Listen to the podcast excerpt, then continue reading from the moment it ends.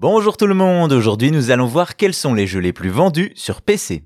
Si beaucoup de joueurs sont sur console, nombreux sont également ceux dont l'ordinateur est la plateforme de prédilection. Un environnement qui a ses propres exclusivités et genres préférés que l'on retrouve dans les titres les plus vendus sur PC. Ça commence entre 5 et 8 millions de ventes avec des jeux très populaires chez les PCistes comme Arma 3, The Forest, Valheim, City Skyline, mais aussi Cyberpunk 2077 et Civilization 5, le 4X qui vous permet de réécrire l'histoire. À 10 millions de ventes, on a les maladroits de Fall Guys, mais aussi la gestion de parcs d'attractions avec Roller Coaster Tycoon 3. Viennent alors deux monuments du jeu sur PC, StarCraft, le STR de Blizzard qui a popularisé l'e-sport, et les Sims, la simulation de vie à laquelle tout le monde ou presque s'est essayé. Tous deux font d'ailleurs mieux que leur suite avec 11 millions de ventes.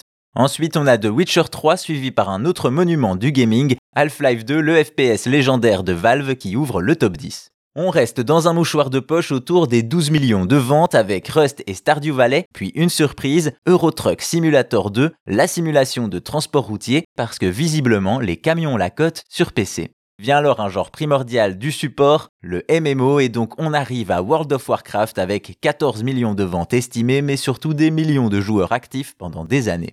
On ouvre alors le top 5 avec un jeu particulier qui atteint les 20 millions de ventes, soit autant que Diablo 3. Il s'agit de Garry's Mod, un bac à sable géant basé sur le moteur d'Half-Life dans lequel on peut créer son univers et ses propres jeux. Vient alors le podium et la médaille de bronze pour Terraria, le jeu de survie et gestion en 2D qui est un des plus vendus de l'histoire. Et justement, dans le même style mais en 3D, on a le jeu le plus vendu de tous les temps, Minecraft qu'on ne présente plus, qui n'est que deuxième sur PC. Visiblement, les joueurs PC préfèrent les Battle Royale et c'est un des précurseurs du genre qui monte sur la plus haute marche du podium, PUBG et ses 42 millions de ventes. Bien entendu, comme toujours avec les chiffres, il y a beaucoup d'estimations et certains pourraient évoluer. Également, il ne faut pas confondre nombre de ventes et nombre de joueurs. En effet, les jeux services free-to-play n'apparaissent pas alors que des titres comme League of Legends ou Fortnite rassemblent des millions de joueurs chaque jour.